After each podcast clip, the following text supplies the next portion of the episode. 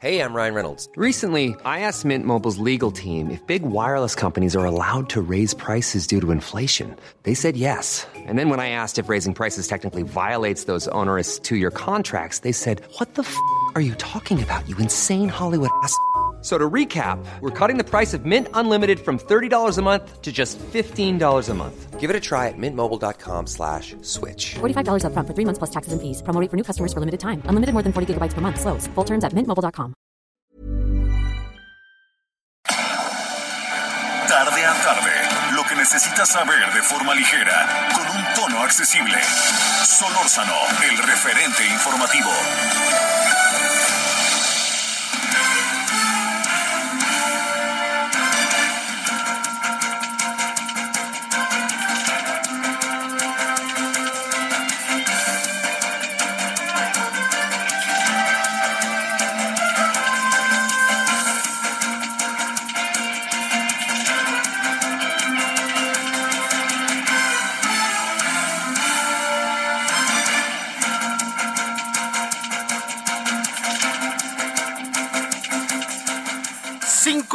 Tarde con un minuto. Les damos la más cordial invitación y bienvenida en esto que es el referente informativo con Javier Solórzano. Javier Solórzano se encuentra tomando un periodo vacacional. El día lunes ya estará con ustedes y con nosotros en esta cabina de transmisión del 98.5 de FM aquí en la Ciudad de México. Le damos nuevamente el saludo hoy jueves 6 de enero del 2022 esperando que los Reyes Magos hayan visitado su casa y dejando los juguetes a sus pequeños hijos que les hayan pedido. Estén disfrutando y jugando con sus niños. Les recordamos tener sus precauciones del uso del cubrebocas, así como su sana distancia. Al terminar de jugar con sus niños, no olvide lavarse las manos y lavarle las manos.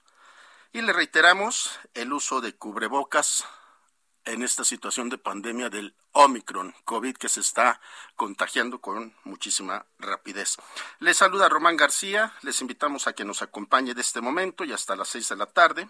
Le estaremos informando de lo que pasa en el país y el mundo. Saludamos también a quienes nos escuchan a través de la red del Heraldo Radio en ciudades y estados como Ciudad del Carmen, Coatzacoalcos, Colima, Culiacán, Guadalajara, La Laguna, Monterrey, Morelia, San Luis Potosí, Tampico, Tapachula, Tehuantepec, Tepic, Tijuana, Tuxtla Gutiérrez, Villahermosa, y en el territorio americano, a quienes nos escuchan en Brosville y McAllen. También les damos la bienvenida a quienes nos siguen a través de las diferentes plataformas, como el heraldodemexico.com.mx y por Twitter, arroba el heraldo de México.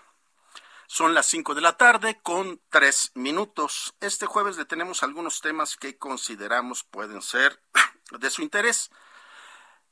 Empezamos por felicitar a todas las enfermeras. En México se celebra el Día de la Enfermera en todo lo ancho y largo del país.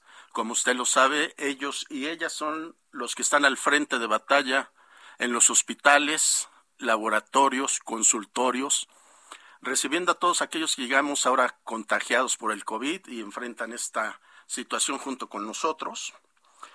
Ellas y ellos viven lo que nosotros no vemos en los hospitales, con todas las personas y las diferentes enfermedades y padecimientos que puede tener cada uno de ellos. Por ello les hacemos llegar una muy fuerte felicitación y un fuerte abrazo este jueves 6 de enero. Por otro lado, le tenemos unos temas que nos llaman mucho la atención. Mire, hay esta situación que ahora se ha, en esta semana ha causado polémica, que fracasan los controles de confianza a agentes extranjeros de la DEA, esta agencia que combate al narcotráfico, tanto en Estados Unidos como en América Latina, y particularmente algo que dicen que se desmarca la DEA de los controles de calidad en México. Ya le platicaremos a detalle de qué se trata, tenemos a un especialista en materia de seguridad. Otro tema con el cual iniciamos el año, el Servicio de Administración, Tributaria, el SAT, descartó que habrá sanciones para jóvenes mayores de 18 años que no se inscriban al Registro Federal de Contribuyentes y recalcó que esto no será obligado a pagar impuestos si no cuentan con ninguna actividad económica. También le daremos detalle de ello. y inicia algo que es el nuevo régimen simplificado de confianza. Esto es el referente informativo con Javier Solórzano. Son las 5 de la tarde con 5 minutos. Les saluda nuevamente Román García. Los invito a que escuchen este resumen informativo. La información de último momento en el referente informativo. La Fiscalía General de la República promovió un juicio de extinción de dominio para que una residencia que se localiza en la colonia Lomas de Besares, en la Ciudad de México, y que pertenece a Emilio Lozoya Austin, exdirector de Petróleos Mexicanos, pase a formar parte de los bienes del Estado. Una camioneta con seis personas asesinadas fue abandonada debajo del árbol de Navidad instalado en Plaza de Armas, frente al Palacio de Gobierno de Zacatecas. La Fiscalía General de Justicia instruyó a sus agentes a levantar la camioneta en una grúa y más tarde un operativo del Ejército y de la Guardia Nacional acordonó el lugar durante una hora y después se retiraron. En la Ciudad de México se registran cerca de 498 personas hospitalizadas a causa del COVID-19 hasta este miércoles, es decir, 45 más en comparación de este martes, de acuerdo con el informe de COVID-19 del gobierno capitalino. Cabe mencionar que el domingo 2 de enero había 348 personas hospitalizadas, el lunes 3 de enero sumaban 384, mientras que este martes se incrementó a 453 personas. La Organización Mundial de la Salud informó que se registró un récord de 9.5 millones de casos de COVID-19 en todo el mundo durante la última semana, a medida que la nueva variante Omicron del coronavirus se sigue propagando. Además, la agencia de la ONU señaló un aumento del 71% en el recuento semanal de infecciones, lo que equivale a un tsunami de contagios. El Instituto Politécnico Nacional informó que transita hacia la nueva normalidad para un regreso presencial a clases seguro el próximo 31 de enero, con base en el programa escalonado humano de regreso a clases y el plan integral de regreso a las actividades, ambos de esta casa de estudios. El presidente de Estados Unidos, Joe Biden, dijo que el asalto al Capitolio de hace un año que dejó saldo de cinco personas fallecidas y 140 lesionadas fue una insurrección armada y acusó al exmandatario Donald Trump de no hacer nada al respecto durante horas. En un mensaje desde el Capitolio, Biden aseguró que el expresidente Trump se negó a aceptar los resultados de las elecciones, por lo que intentó impedir un traspaso de poder pacífico. Solórzano, el referente informativo.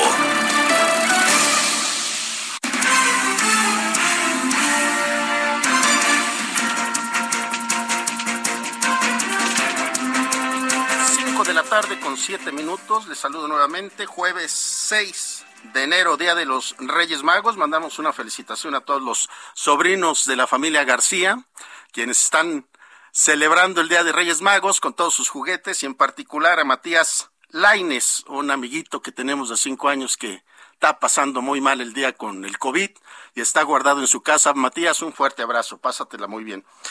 Cinco de la tarde, ocho minutos. Mi querido Gerardo Sares, felicitamos mucho a las enfermeras en su día. ¿Cómo estás? Buenas tardes. Muy buenas tardes, Román. Así es, pues además del Día de Reyes Magos, también hoy es Día de las Enfermeras y de los Enfermeros en México, una fecha que por tradición se, o bueno, una efeméride que por tradición se celebra el 6 de enero en nuestro país y que de manera internacional se conmemora el 12 de mayo. Y por esa razón platicamos con varios trabajadores y trabajadores de enfermería en el país, quienes han referido que en el último año y diez meses han sido, eh, pues, eh, han pasado por muchas situaciones como miedo, cansancio, falta de tiempo para ver a la familia, pero también han tenido una de las experiencias más gratificantes al ayudar a otras personas. Y esto, pues, obviamente en el contexto de la pandemia de COVID-19, donde han sido una de las piezas claves en el combate al COVID, ya sea desde los hospitales, desde las clínicas o desde los centros de vacunación. Varios de los entrevistados, pues, trabajan en estos centros de vacunación de la Ciudad de México, donde, eh, pues, se realiza en estos momentos la aplicación del refuerzo de la vacuna contra COVID-19 para los adultos mayores. Y, pues, esta labor diaria, Roman, eh, implica tanto situaciones complicadas como situaciones agradables. Entre estas dificultades pues está el que a veces se acaben las vacunas, la gente se molesta porque ya no van a recibir ese día su dosis o quizás se tengan que movilizar hacia otros centros de vacunación, pero finalmente enfermeras y enfermeros son quienes se dedican simplemente a aplicar estas dosis y a agilizar también la vacunación. Y está otra cara de la moneda eh, trabajadores de enfermería que han atendido durante este año y diez meses a los pacientes hospitalizados, a los pacientes más graves y que han visto pues muchas personas fallecer, también brindar una atención a veces sin todos los insumos de, sin todos los insumos médicos que ha dejado pues la escasez de diversos materiales precisamente por la crisis derivada del COVID-19. Algunas cifras, Román, en México hay más de 312 mil trabajadores y trabajadores de enfermería en el sector salud, pero de acuerdo con la Escuela Nacional de Enfermería y Obstetricia de la UNAM, se calcula que hacen falta otros 115 otros 115 mil profesionales de enfermería. El COVID ha cobrado la vida de 4.517 personas trabajadoras de la salud. De estas, el 19% son profesionales de enfermería y, bueno, en materia de contagios, también el personal que lleva a cabo esta labor de enfermería es el más afectado, concentra cuatro de cada diez casos confirmados entre el personal sanitario. Así que hoy se conmemora, pues con muy, eh, muy buenas razones, el Día de la Enfermería, una pieza clave contra la pandemia de COVID-19, Román. Mire, como nos lo dice Gerardo Suárez, 4.517 enfermeras o enfermeros fallecidos en lo que va la etapa de COVID en estos dos años. Recuerdo, Gerardo, que al inicio de la pandemia muchas personas se atrevían a agredirlos pensando que los iban a contagiar de COVID. Así es. Eh, hace algunos días para esta nota platicábamos con la enfermera Rita Rodríguez, quien se dedica a la vacunación eh, por parte del IMSS, y ella justo cuando empezaba la, epidemia, como decenas o cientos de trabajadores de la salud, pues por el solo hecho de, vestir su uniforme de blanco, pues eran agredidos verbalmente o incluso físicamente, pues porque algunas personas por ignorancia y, y temor, una combinación de ambas situaciones, pues creían que estas personas eh, del sector salud los iban a contagiar de COVID-19, algo que pues es totalmente falso. Y eh, fíjate que de estas cifras que, comentas, eh, se dejaron de actualizar desde el 25 de octubre de 2021, así que también hace falta conocer los datos más recientes sobre defunciones de, de COVID entre el personal de salud, que hasta ese momento, 25 de octubre de 2021, Secretaría de Salud había reportado 4.517 muertes entre personal de COVID y de estas 19% fueron de enfermeras y enfermeros. Eh, entre, entre las defunciones, el personal médico es el más afectado, seguido de la enfermería. Y en materia de contagios, ahí sí, enfermeras y enfermeros son los que concentran la mayor cantidad de casos. Gerardo Suárez, desde aquí un agradecimiento, reconocimiento y felicitación a todas las enfermeras y enfermeros. Así es, Román, una felicitación para todos ellos y pues que tengan muy buena tarde. Gracias, Gerardo. Buena tarde. Hasta luego. Cinco de la tarde con trece minutos. Nos vamos hasta Zacatecas. Hoy amanecimos con una lamentable noticia y tristemente por el número de cuerpos encontrados y dejados. Allá está Silvia Alvarado. Silvia, ¿cómo estás? Muy buenas tardes. Buenas tardes, con el gusto de saludarte, pues fue después del mediodía cuando el gobernador del estado, David Monreal Ávila, confirmó que es un hecho. Se ha logrado la detención de los presuntos responsables vinculados con el abandono de esta camioneta que en un principio se había dicho contenía seis cuerpos en su interior, pero no, resultaron diez. Se trata de dos mujeres y el resto hombres de los cuales se desconoce qué procedencia tienen y si están involucrados con actos delictivos, al igual que la captura de estos presuntos responsables. Cabe mencionar que en este mensaje difundido a través de Facebook, en el perfil del gobernador David Monreal Ávila, se precisa que será la Fiscalía la encargada de brindar la información de manera clara. De las imágenes también de los cuerpos eh, que contenía esta camioneta Mazda deportiva, poco se sabe ya que ha sido a través de eh, un perfil de Twitter denominado el blog del narco, que se han dado a conocer solamente una imagen en la cual se ven cuerpos amontonados con cinta, canela eh, y el tiro de gracia en algunos de estos cuerpos. Silvia, es que últimamente el estado de Zacatecas está viviendo una situación de sangre y enfrentamientos y, el crimen organizado no descansa, ¿no? No descansa y después de que se registra este hecho es en una colonia denominada Europa donde fueron también encontradas cuatro personas con las que suman al menos 14 cuerpos este día de Reyes en Zacatecas. un estado particularmente hermoso. Silvia, te agradecemos mucho, que tengas muy buena tarde. Seguimos a la orden, buena tarde. Cinco de la tarde con quince minutos. Nos hemos permitido buscar a David Saucedo, especialista en seguridad pública, para hablar de otro tema. Pero David, si me permites una opinión con esto, con lo que amanecimos en Zacatecas. Con todo gusto, Román, gusto saludarte a ti el auditorio. Evidentemente, los cárteles de la droga eh, generan estos escenarios dantescos con el objeto de mandar un mensaje a las autoridades políticas, en este caso directamente al gobernador, al gobernador Monreal. Para nadie es un secreto que durante el sexenio anterior eh, las fuerzas estatales, la policía estatal, eh, tenía alianza con grupos criminales locales y el cártel Jalisco está tratando de romper esa alianza el cartel Jalisco está invadiendo el estado de Zacatecas, así como otras entidades, eh, Guanajuato, evidentemente, Michoacán, eh, Veracruz. El cartel Jalisco tiene esta estrategia eh, de expansión en varios estados del país y en algunas ocasiones las policías estatales colaboran con las mafias asentadas en sus territorios y el cártel Jalisco trata mediante estrategias de terror eh, diluir estas alianzas, estas alianzas que tienen eh, las autoridades locales. Eh, aún no tenemos información sobre quiénes eran las personas lamentablemente asesinadas eh, y depositados sus cadáveres en las inmediaciones del Palacio de Gobierno, pero es un hecho que esta guerra de carteles tiene por objeto lograr que las autoridades locales cambien de bando. Veremos si esto, esto lo logra con esta estrategia de narcoterrorismo que están aplicando en varios estados del país. Ahora, David, presidente Andrés Manuel López Obrador el pasado mes de noviembre anunció un plan de apoyo económico y con ayuda de elementos de la Guardia Nacional justamente para resguardar la seguridad en Zacatecas. Nos damos cuenta que hoy no alcanza ni el capital económico ni el número de elementos militares para evitar estas confrontaciones, ¿no?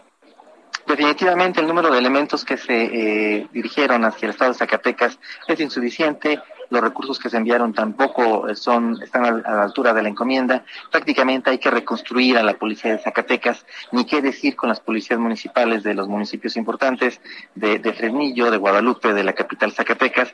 Prácticamente se encuentran eh, en ruinas eh, todas las corporaciones. Se tiene que depurar de manera urgente a todas las corporaciones de seguridad pública de Zacatecas, de modo que solo son las fuerzas federales las que más o menos están en condiciones de hacer frente a los cárteles de la droga, pero el número de elementos es insuficiente. Ahora bien, eh, mandar eh, apoyo y efectivos a Zacatecas deja descubierto otros estados importantes, como lo es Michoacán, por ejemplo, la propia Ciudad de México, o la frontera norte y sur, en donde hay un compromiso del gobierno de Andrés Manuel de evitar que eh, los flujos de, centroamericanos, las caravanas de centroamericanos, de modo que hay pocos elementos para atender estas llamas, estos incendios que se están generando en otros estados del país. Oye, David, el otro día hacemos una reflexión en el sentido de la cantidad económica y presupuesto que será destinado en el gobierno de Andrés Manuel a las Fuerzas Armadas. Pero se dice que no se ocupa toda esa economía para combatir el narcotráfico, que en realidad es para las obras y proyectos de la 4T. En efecto, el Plan Nacional de Infraestructura de Andrés Manuel López Obrador, los macroproyectos que está encabezando el ejército mexicano, evidentemente están consumiendo muchos recursos. Hace poco se dio a conocer la información de los recursos que ha consumido, eh, por ejemplo, los bancos del bienestar, a pesar de que aún no están en funcionamiento. Eh, esta es una situación eh, muy compleja. El recurso, incluso el número de efectivos del ejército mexicano que están dedicados a tareas de seguridad, todavía sigue siendo reducido. Hay un número mayor de elementos que están realizando otras tareas, como la mayoría de los ejércitos que se encuentran en una situación de paz.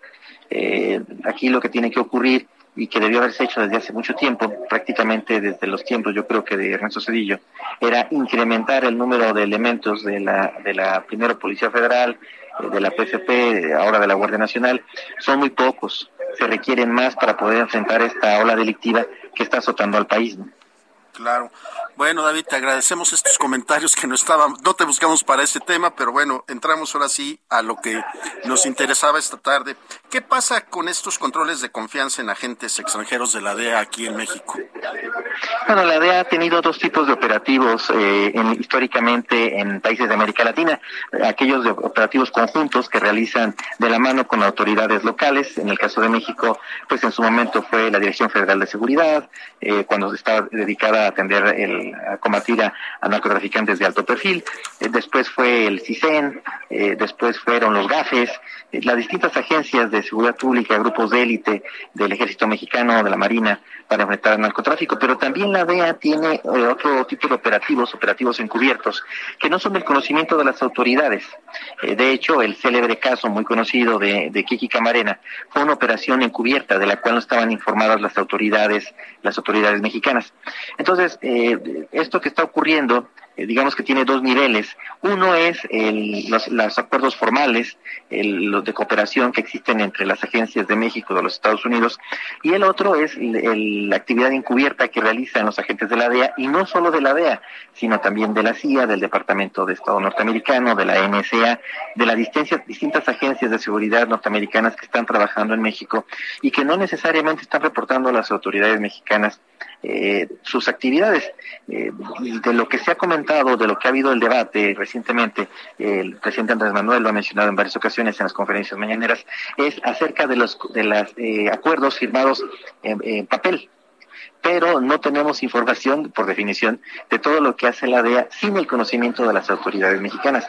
Punto y aparte, la mayoría de los operativos, de los operativos exitosos en la captura de narcotraficantes de alto perfil, se realizaron gracias a que la DEA trabajó de manera independiente y sin la supervisión de las autoridades mexicanas. Así que tendríamos que situar el debate eh, en esta realidad.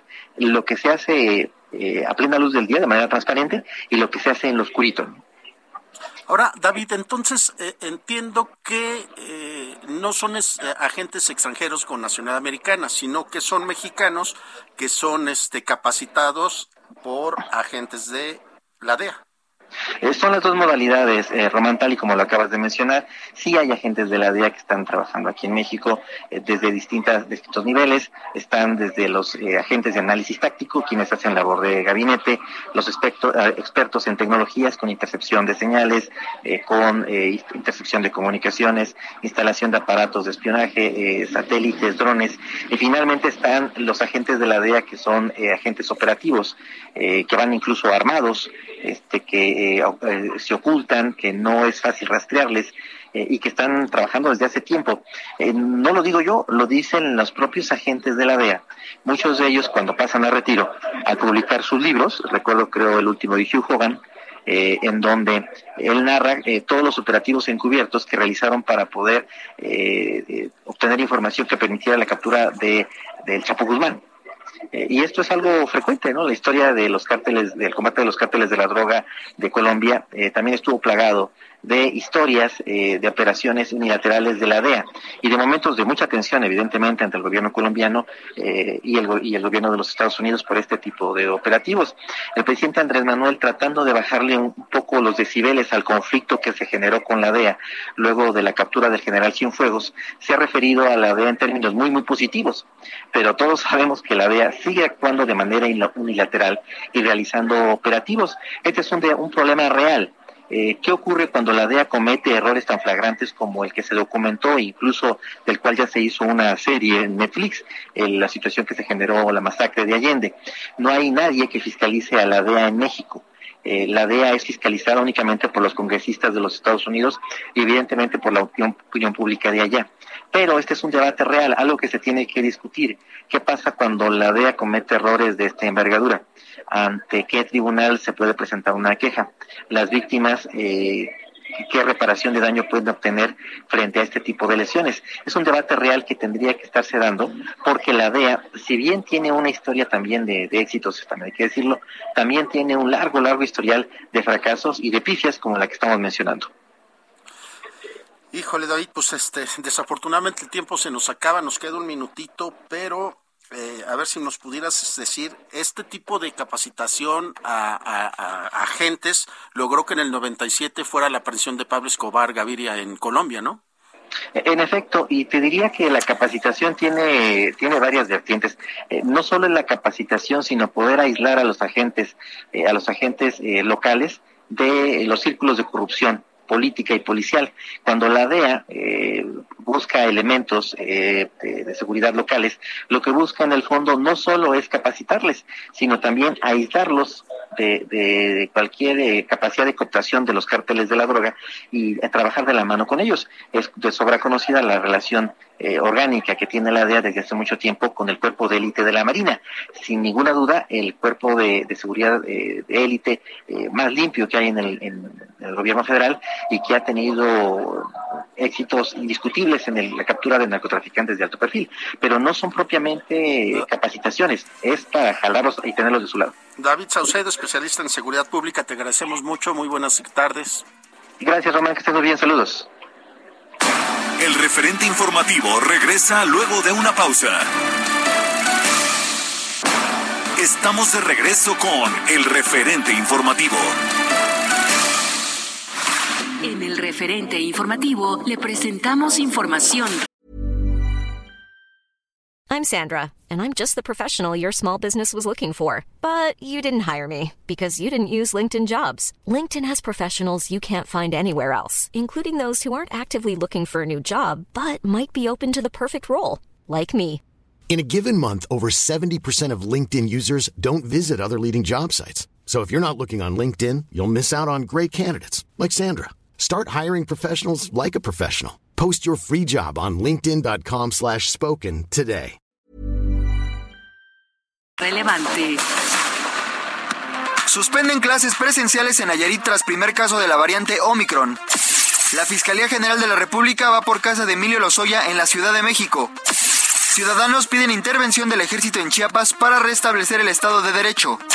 Abandonan camioneta con cadáveres afuera del Palacio de Gobierno de Zacatecas.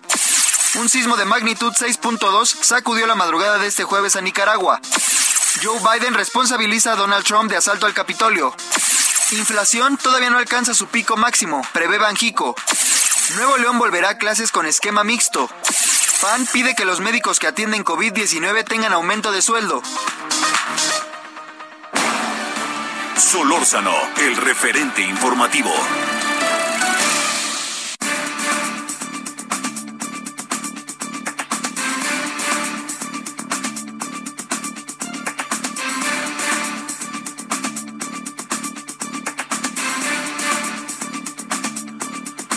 5 de la tarde con 31 minutos. A nombre de Javier Solórzano, titular de este espacio informativo, le saluda nuevamente Román García.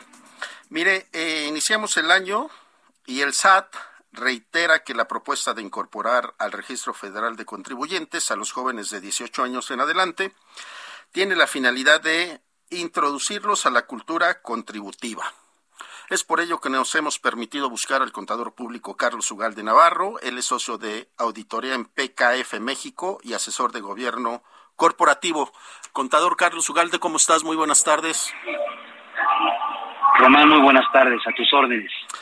Gracias, contador. Preguntarte, ¿qué pasa con esta propuesta del SAT de incentivar a los jóvenes de 18 años a que se incorporen al SAT?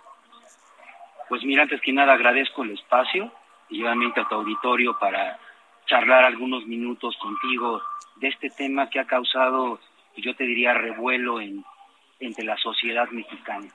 Y mira, efectivamente, a partir del primero de enero de este año 2022, está vigente la incorporación del Registro Federal de Contribuyentes obligatorio a mayores de edad de 18 años. El, punto relevante en este cambio que ha marcado la autoridad fiscal es que se deja abierto, es decir, 18 años pueden ser personas de la tercera edad que estén en una etapa ya inclusive pues ya pensionados de jubilación, etcétera, y que pues la autoridad obliga hoy en día bajo estas nuevas reglas fiscales a que tienen que estar incorporados en el Registro Federal de Contribuyentes. Entonces, eh, eh, y aprovecho, leía esta semana un artículo en un periódico de circulación masiva, en donde inclusive comentaba que los mayores de 18 años van a grabar incluso por los domingos que reciban de sus familiares y de sus padres, ¿no? Entonces, es un régimen que, si lo vemos de manera muy amplia, pues de alguna manera pretende ampliar la base la base de, fiscalización por parte de la autoridad fiscal. ¿A razón de qué? Pues desafortunadamente en nuestro país hemos visto que en los últimos años, desafortunadamente los jóvenes han sido también utilizados por malas prácticas eh, financieras y fiscales e incluso de prácticas que están ligadas a eh, ilícitos como el narcotráfico, etcétera, en donde pues se incorporan a estos jóvenes para que hagan movimientos de, flujos de efectivo directamente en bancos o, o directamente hay aportaciones a sus cuentas bancarias que se crean con una finalidad no lícita. Y bueno, pues de ahí viene digamos que el antecedente del por qué la autoridad fiscal está pretendiendo con esta regulación hoy en día vigente, que todavía está sujeta a algunas aclaraciones, como te comentaba, no nada más a los mayores de edad, sino establecer realmente un régimen a quienes está realmente dirigido este nuevo concepto de incorporación, Román. Claro. Contador Carlos Ugalde, justo es uno de los temas que a finales del año pasado se, se planteaba mucho. Hay papás que les depositan a sus hijos en cuentas bancarias. ¿Por qué? Porque están estudiando fuera de su círculo familiar. Es decir, si tú estás en la Ciudad de México, tu hijo estudia en Monterrey, pues tú le tienes que depositar su, su mensualidad, el pago de la colegiatura, sus gastos varios, el, el mantenimiento de su vehículo.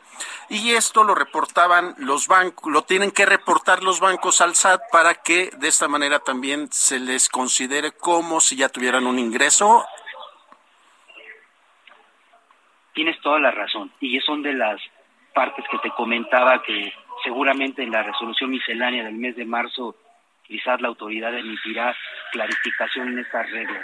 Pero hoy en día, tal cual está la ley, al cumplir la mayoría de edad, todas las personas deberán de registrarse ante el Servicio de Administración Tributaria para obtener un RPC, sin importar si perciben ingresos o no.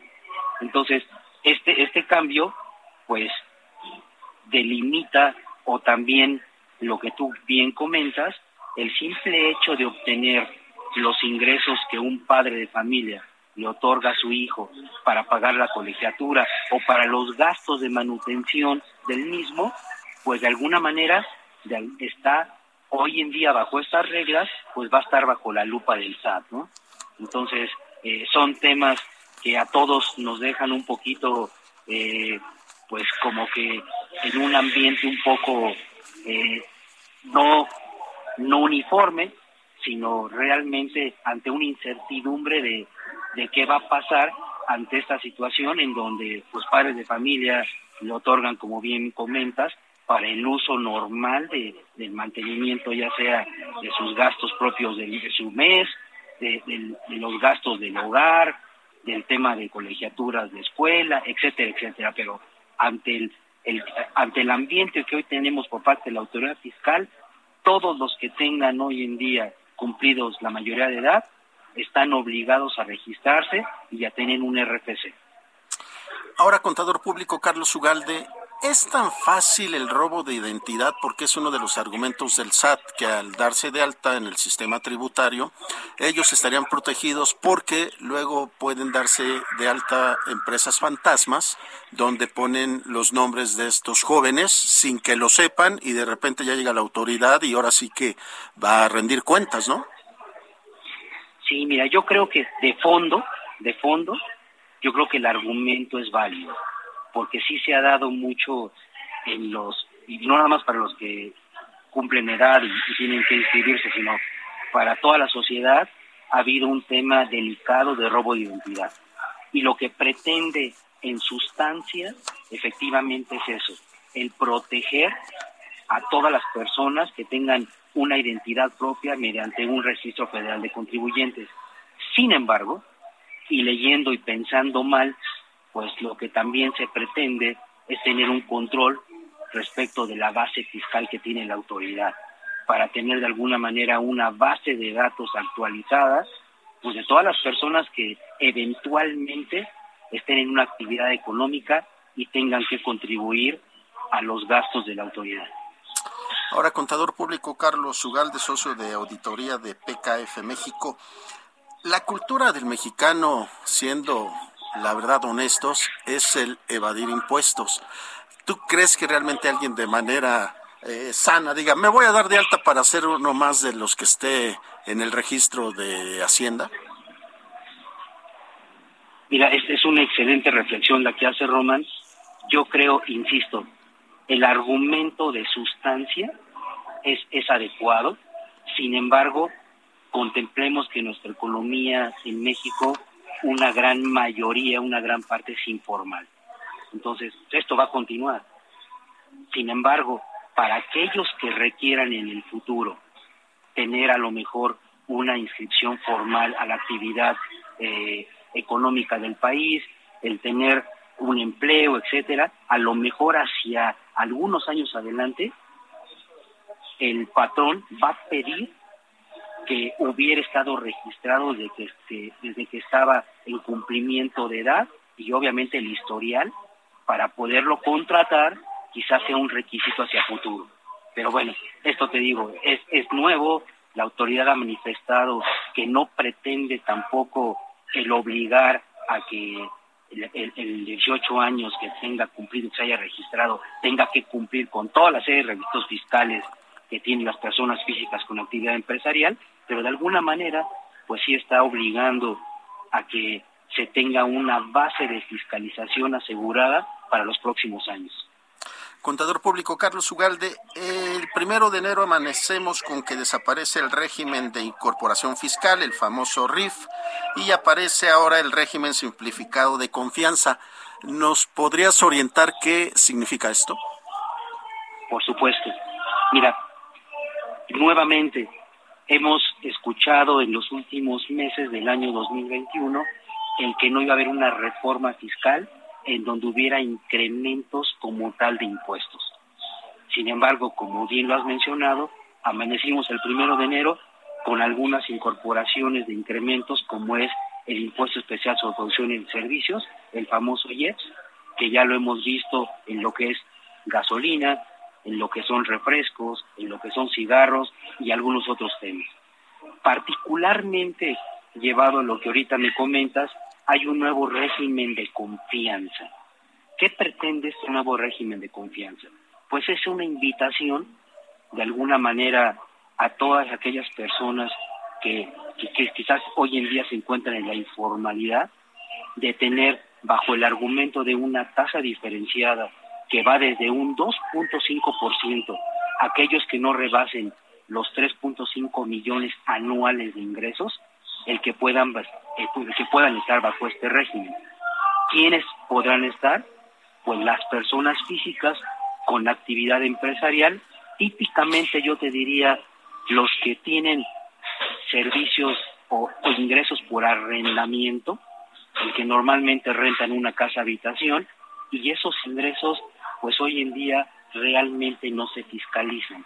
Entonces la invitación de la autoridad es, oye, acércate, fiscaliza esos ingresos, pero no nada más para los de arrendamientos, para alguna otra actividad que estuviera bajo, bajo este parámetro de ingresos. Entonces, esta invitación, también volvemos nuevamente al, al origen, pues lo que pretende es ampliar la base de contribuyentes para que a partir de esta fecha del primero de enero, aquellos que opten por este régimen y que no estaban en el anterior RIF, que sigue vigente bajo ciertas reglas, pero la invitación está particularmente establecida para ampliar la base fiscal e invitar a aquellas personas que hoy en día no contribuyen al gasto al gasto de, al gasto nacional de, de la autoridad fiscal el que puedan incorporarse bajo esta invitación de una tasa mínima que como te comentaba va desde un 2.5% bajo el régimen de ingresos.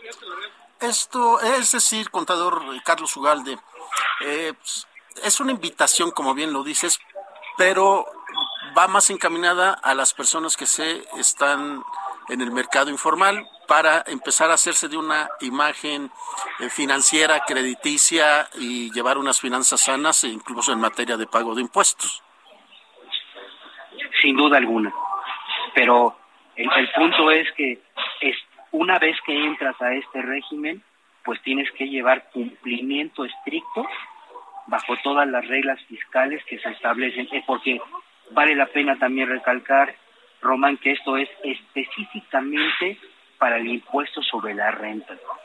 Todos los demás impuestos, y pongo como ejemplo el IVA, ese no tiene cambio, ese continúa vigente a las consideraciones que hoy la ley del impuesto al valor agregado conlleva para el tema relacionado con las facturas que tú imitas y que tengas bajo efectos de IVA. Esto únicamente se ha establecido para efectos del impuesto sobre la renta, el ISR.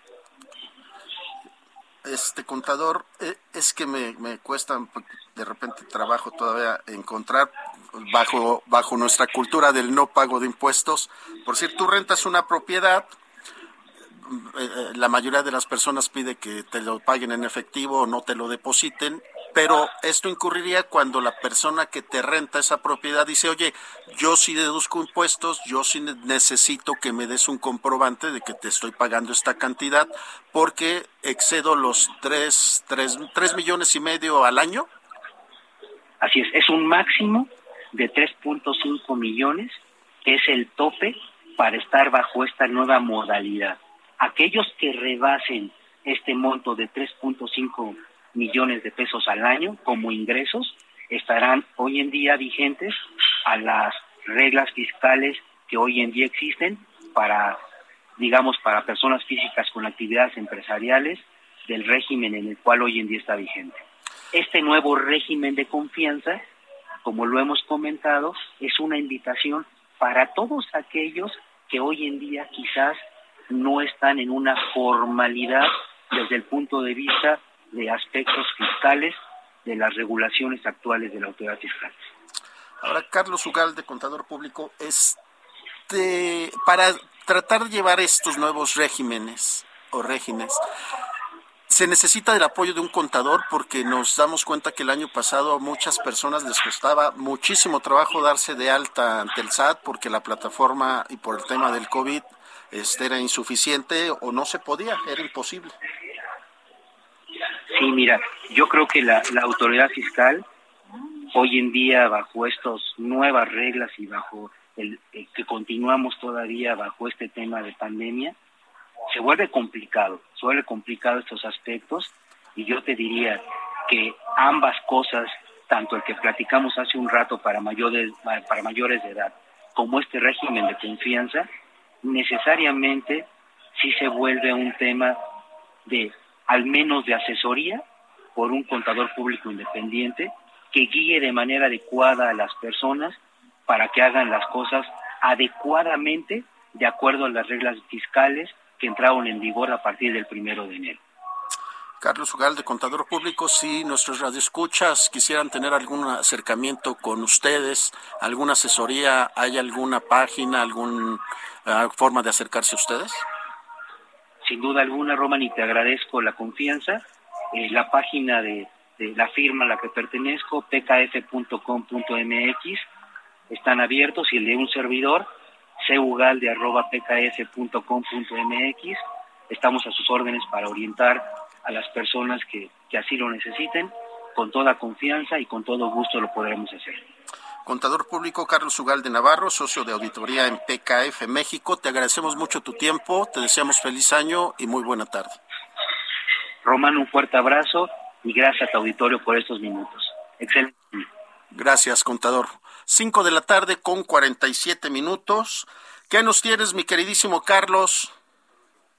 Buenas tardes, Román. Te saludo con gusto a ti al auditorio y comentarte que un nuevo confinamiento en la Ciudad de México a causa del aumento de casos positivos a COVID-19 en los últimos días tendría efectos desastrosos, aseguró Nathan Poplatsky, presidente de la Cámara Nacional de Comercio, Servicios y Turismo de la Ciudad de México. Y es que el líder empresarial señaló que después de casi dos años desde que inició la pandemia, incluso hoy en día, no saben a ciencia cierta cuánto tiempo más tendremos que convivir con ella. En ese sentido, y ante esta indiscutible realidad, han construido entre todas y todos una nueva normalidad en la que se conviven. Incluso hace unos días la misma jefa de gobierno, Claudia Sheinbaum, se pronunció porque no se van a cerrar actividades económicas ni escolares, y es que la Ciudad de México viene recuperándose después del embate que tuvo en 2020, se recuperó en los últimos meses de 2021 recuperando empleos y creando nuevos negocios. Además, el mismo líder empresarial secundó al gobierno capitalista, pues dijo que se han recuperado 150 mil empleos de los que se habían perdido. A esta situación también se sumó incluso el alcalde de Benito Juárez, Santiago Tabuada, quien también dijo que no se pueden cerrar actividades en la Ciudad de México, así es que poco a poco se van sumando las voces que se pronuncian en contra de un cierre de actividades económicas, Román, en medio de esta alza de contagios que está siendo muy, muy fuerte. Incluso hay alcaldías que ya tienen aumentos de más de 700%, como lo es Milpalta. Sin embargo, pues las autoridades prefieren mantener las actividades económicas aquí en la Ciudad de México, Román. Y es que, Carlos Navarro, la situación que vivimos en el país en general y particularmente en la Ciudad de México con el cierre de las actividades, restaurantes, bares, eh, fue desastrosa y con pérdidas económicas que cerraron muchos lugares incluso. Incluso sí, bien lo comentas, eh, nada más como dato, de acuerdo con el Instituto Mexicano del Seguro Social, la pandemia dejó sin empleos formales a más de 250 mil personas en la Ciudad de México, contando nada más empleos formales. Y ya nos vamos a indagarle un poquito más al tema informal, pues la, el tema es un poco más complejo y más complicado. ¿Cuántas personas lamentablemente se quedaron sin trabajo? ¿Cuántos negocios tuvieron que cerrar? Y ahora en medio de esta cuarta ola, pues las, las eh, autoridades, así como lo hicieron en la tercera ola, dicen no vamos a cerrar actividades económicas, vamos a encontrar un justo equilibrio tanto en la salud como en lo económico y vamos a ver de qué manera se desarrolla esta situación que apenas va ascendiendo en esta emergencia, emergencia sanitaria, Román. Carlos Navarro, te agradezco mucho, muy buenas tardes. Hasta luego, buenas tardes, Román. Cinco de la tarde, cincuenta minutos. Saludo a Cintia Stettin. ¿Cómo estás, Cintia? Muy buenas tardes. ¿Qué nos tienes? ¿Qué tal? Muy buenas tardes, Román. Aquí a tu auditorio. Pues los legisladores del Congreso de la Ciudad de México consideraron que los médicos y enfermeras que atienden a pacientes con COVID-19 en hospitales públicos de la capital deberían tener un aumento de sueldo. Es por ello que la diputada del PAN, América Rangel, exhortó a la jefa de gobierno, Claudia Sheinbaum, y a la secretaria de Salud, Oliva López, a no ser insensibles ante personas que arriesgan su vida todos los días. Añadió que su propuesta es destinar del presupuesto de egresos 2022 un total de 400 millones de pesos, los cuales pues estaban destinados o están destinados al área de promoción de actividades capitalinas y pues este dinero sea realmente para elevar el salario de médicos capitalinos que al frente que están al frente de casos de esta enfermedad. Eh, dijo que los médicos de la ciudad y en general del país están solos y desprotegidos y por eso van a luchar por un incremento salarial para que también se apoye a sus familias a través de becas para sus hijos, así como propuestas para acciones de vivienda. Finalmente, la representante de la demarcación, Miguel Hidalgo, señaló que seguirá exigiendo al gobierno federal y local no dejar de lado a los médicos que dan la batalla en las clínicas y por el contrario hacer que sus derechos sean respetados con gratificaciones extras. Es la información que tenemos, Román. Cintia, pues ojalá se logre porque se lo tienen bien merecido un aumento de salario ante esta situación del COVID que llevan dos años con la cual estamos sufriendo día a día. Es correcto, Román, pues lo que se espera es que en la próxima sesión, que es el miércoles que viene, eh, los diputados del PAN exhorten, eh, pues digamos, oficialmente a las autoridades capitalinas para que este aumento se dé a todos los médicos y enfermeras que están al frente de la pandemia. Muchas gracias, Cintia. Buenas tardes. Muy buenas tardes, seguimos pendientes. Cinco de la tarde, cincuenta y dos minutos. Vámonos hasta Nuevo León. Allá está nuestra compañera Daniela García. Daniela, buenas tardes. Muy buenas tardes, Román. Pues para informarles que hoy el Estado de Nuevo León registró su récord de casos al sumar 2.500 tan solo en las 24 horas pasadas. Esto, pues ya te comentaba, es el pico más alto que ha registrado el Estado desde que inició la pandemia en 2020. Al mismo tiempo, pues la autoridad confirmó una reducción de aforos al 50% y va a mantener el regreso a clases de forma presencial el próximo lunes en un formato híbrido igual al 50% de aforos. La secretaria de Salud del Estado, Alma Rosa Marroquín, informó que el virus sigue avanzando en el Estado y ya el 90% de los municipios se han pintado de color rojo en cuanto al número de casos que se tiene. Ante esto, se informó que el Estado se ubicó en color amarillo en el semáforo epidemiológico, por lo que se confirmó esta reducción de apoyo al 50%, tanto en espacios abiertos como en espacios cerrados. En cuanto al regreso a clases presenciales, lo que informó la secretaria pues que se mantiene el ingreso presencial este próximo lunes con una reducción de aforo del 50%. Además, se reveló que el 50% de los casos que se registran en el estado de Nuevo León son de la variante Omicron y el otro 50% es de la variante Delta, pero esperan que en unos 15 días Omicron represente el 90% de todos los casos que se registran en el estado de Nuevo León. Es la información que tenemos esta tarde, Roma. Daniela, nada más, este, ¿me puedes recordar la cifra de contagios? 2.500 casos es la cifra más alta que se ha registrado desde que inició la pandemia en el estado que vendría siendo del inicio de la semana al día de hoy. Es de únicamente de hoy, de, bueno, más bien sería de ayer, miércoles, de 24 horas. No, y ayer nos hablabas de un incremento del 700%, ¿no? Así es, así es. De hecho, el crecimiento de ayer a hoy es de 108%, nada más de un día para otro. Y Daniela, 50% de, de alumnos en las escuelas y 50% de eh, personas en restaurantes, bares, centros nocturnos, centros comerciales? Así es, así es, espacios tanto abiertos, cerrados y escuelas, el aforo es del 50%, obligación de uso de cubrebocas y todas las medidas que ya conocemos. Gracias, Daniela, te agradezco mucho. Muy buenas tardes, estamos pendientes. Al contrario, Román, estamos pendientes. Buenas tardes. Bueno, hemos llegado al final de este espacio informativo, del referente informativo con Javier Solórzano. Les saluda nuevamente Román García, nombre de Javi Weiss, quien está al frente de los controles técnicos, de Daniel Padilla, quien está al frente de la producción de este espacio. Y le agradecemos mucho a la señora Susana Espino, quien muy amablemente nos hace favor de sanitizar esta cabina cada que termina un programa e inicia el otro. Los esperamos el día de mañana. Muy buenas tardes.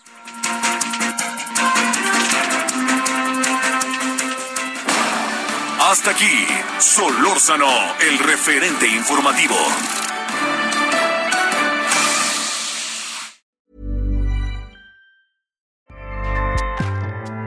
ACAST powers the world's best podcasts.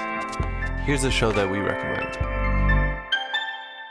The Real Housewives is a guilty pleasure for most, but if you're looking to not feel guilty about that pleasure, tune in to Everything Iconic with me, Danny Pellegrino, where I break down all the messy moments and behind the scenes antics of Bravo's popular franchise. And on Everything Iconic, I also interview celebrity guests like Kelly Ripa, Kiki Palmer, Drew Barrymore, Cameron Diaz, and more about their guilty pleasures, their past work, and so much more.